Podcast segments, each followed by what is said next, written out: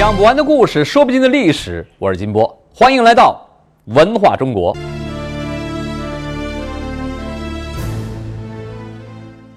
在古代以男性为中心的封建社会当中，女人要想参与权力角逐的话，通常是很难的。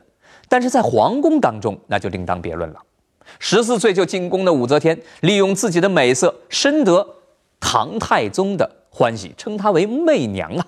可惜不久，太宗去世，按规定，她只能在尼姑庵里面苦度余生。那么不甘被命运所左右的武媚娘，如何才能重返皇宫呢？之后，在王皇后和萧淑妃的争斗当中，原本只是颗棋子的武媚娘，为什么能够反获全胜？她又是如何做命运的主人呢？今天我们请到的是复旦大学中文系的骆玉明教授。教授您好，哎，你好。骆玉明，复旦大学中文系教授，著有《简明中国文学史》等专著，惯于用有趣又有劲的题材吸引人，同时以美好又残酷的实话打动人。武则天作为一个权力玩家，我想先请您呐概括一下她的特点是什么？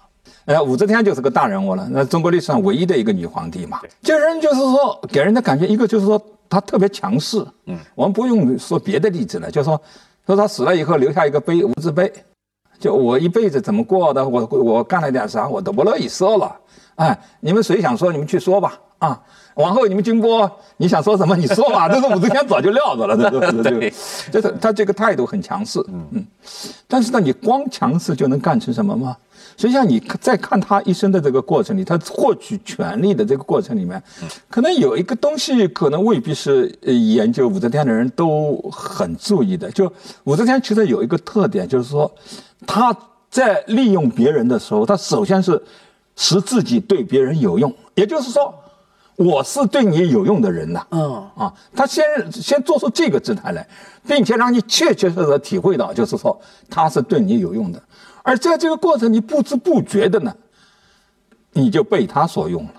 权谋规则当中，咱们经常会说：“哎，是你对我有用，我才会用你。”嗯，很少说以我这儿出发，是首先考虑我对你有用，我让你来利用我。这个思维方向整个是反的，是这恐怕是武则天特别聪明的一个地方。那好。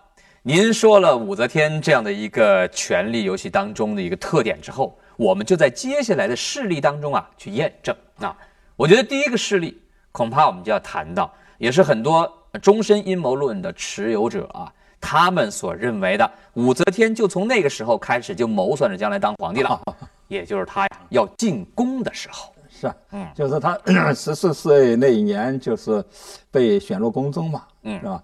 啊，这个家里人都不乐意，要哭哭啼啼的。为啥嘛？因为他们家好歹也是一个官僚家庭，是吧？他的父亲那个武士岳吧，是那个太宗跟随太宗的一个不大不小的一个功臣，家境也还不错啊。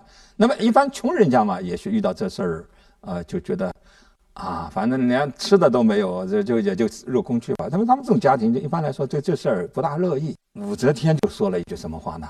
见天子焉知非福？所以别人哭哭啼啼，他就说了一句：“你们有什么好哭的呢？”这可能是个好事儿。所以他的思维在这儿又体现出了与众不同的地方。是啊，就是说，呃，实际上究竟有什么好事，谁也不知道，是吧？对。但是对武则天来说，就她的性格的特点，就是说，她在各种事件发生的时候，她首先看到的是机会，而不是危险。我觉得第二件对她人生重要的大事，那就是遇见了李治。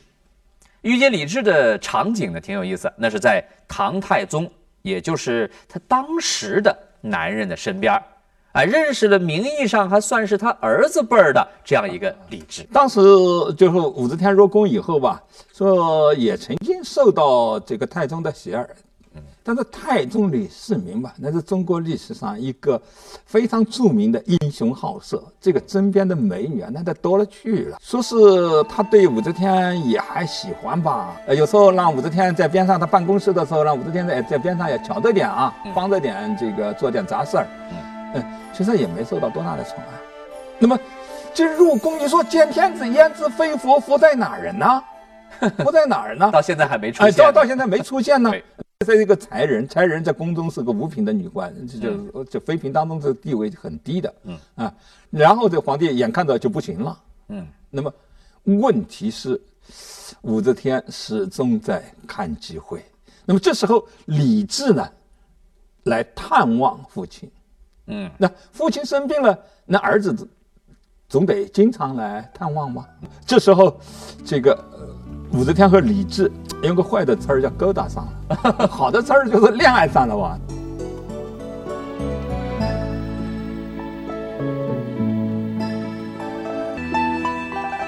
怎么，又给端回来了？皇上不肯喝，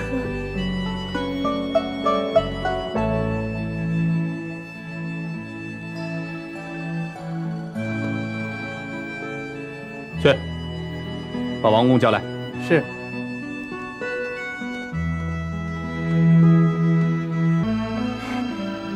殿下，你的眼睛怎么？我的眼睛怎么了？你的眼睛都凹红了。啊，刚才让芦荟给迷了。啊，别动，我来。媚娘，殿下，有人来了。你叫我朝思暮想？殿下，别这样。您说啊，嗯，中间是这个生病的老皇帝，嗯，两边他们俩呢在那眉来眼去，这个我们很多人呢就会在猜测了，在这个过程当中啊，究竟是李治看上了武则天来勾搭他呢，还是武则天去勾搭李治呢？这人家私密的事儿都是过去那么多年了，我们现在要去猜测那是很难了，是吧？但是我们从当时的形势来看啊，就是说这事儿对于李治来说，那不是非有不可的事儿，是吧？嗯，他太子，太子以后是皇帝，没这个女人有别的女人，所以这事儿多少有点无可无可。但是对于武则天来说呢，是非有不可。见天子焉知非福啊！他这一辈子的前程啊，啊，这一环是重要的一环呐、所以我想更大的可能还是武则天，嗯武则天在那里主动的吧。从性格特点来说呢，李治也是相对来说比较被动的，呃，这个武则天呢，相对是一个比较主动类型的，但更具更具有进取性的。那么您觉得武则天当时能够吸引李治的是什么？有人说是因为李治啊，他有恋母情节，您怎么看？这个我们不太能够说得明白。我们但是第一，这个武则天很漂亮，嗯这毫无疑问的，对但是个美女。第二，武则天的性格当中有一种这个理智所缺乏的东西，就是武则天特别的大胆、热烈和果断。嗯，这个李治呢，相对来说呢，性格比较懦弱、犹豫，所以两人之间他有一种性格互补。我我觉得这这种性格的倾向，呃，恐怕是有相互有有比较大的关系的。就嗯我这种性格互补的这个特点，可能有有相当大的关系的。嗯，像当时他们眉来眼去，但是这事儿呢还是暗地里的。很快，唐太宗李世民啊去世了以后哎，他他走了以后，那么像武才人这样的，呃，他不符合所谓的三个条件啊啊。第一，生了孩子的，啊嗯；第二，有身份地位的；第三，就是要有才艺的。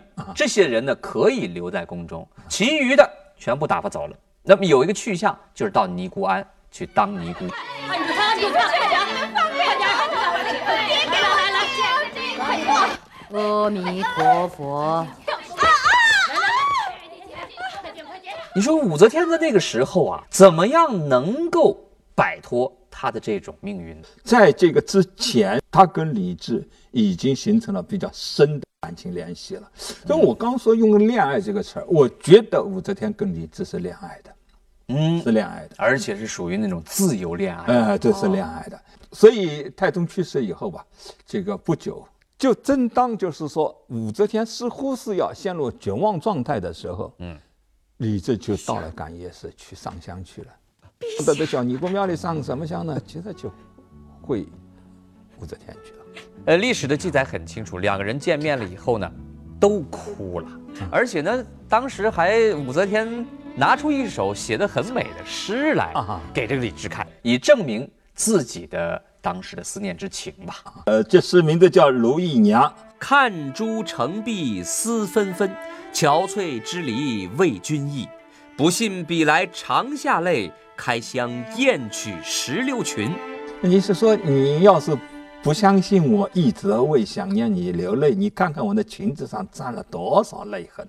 下载喜马拉雅 APP，关注金波有话说电台账号，随时随地想听就听。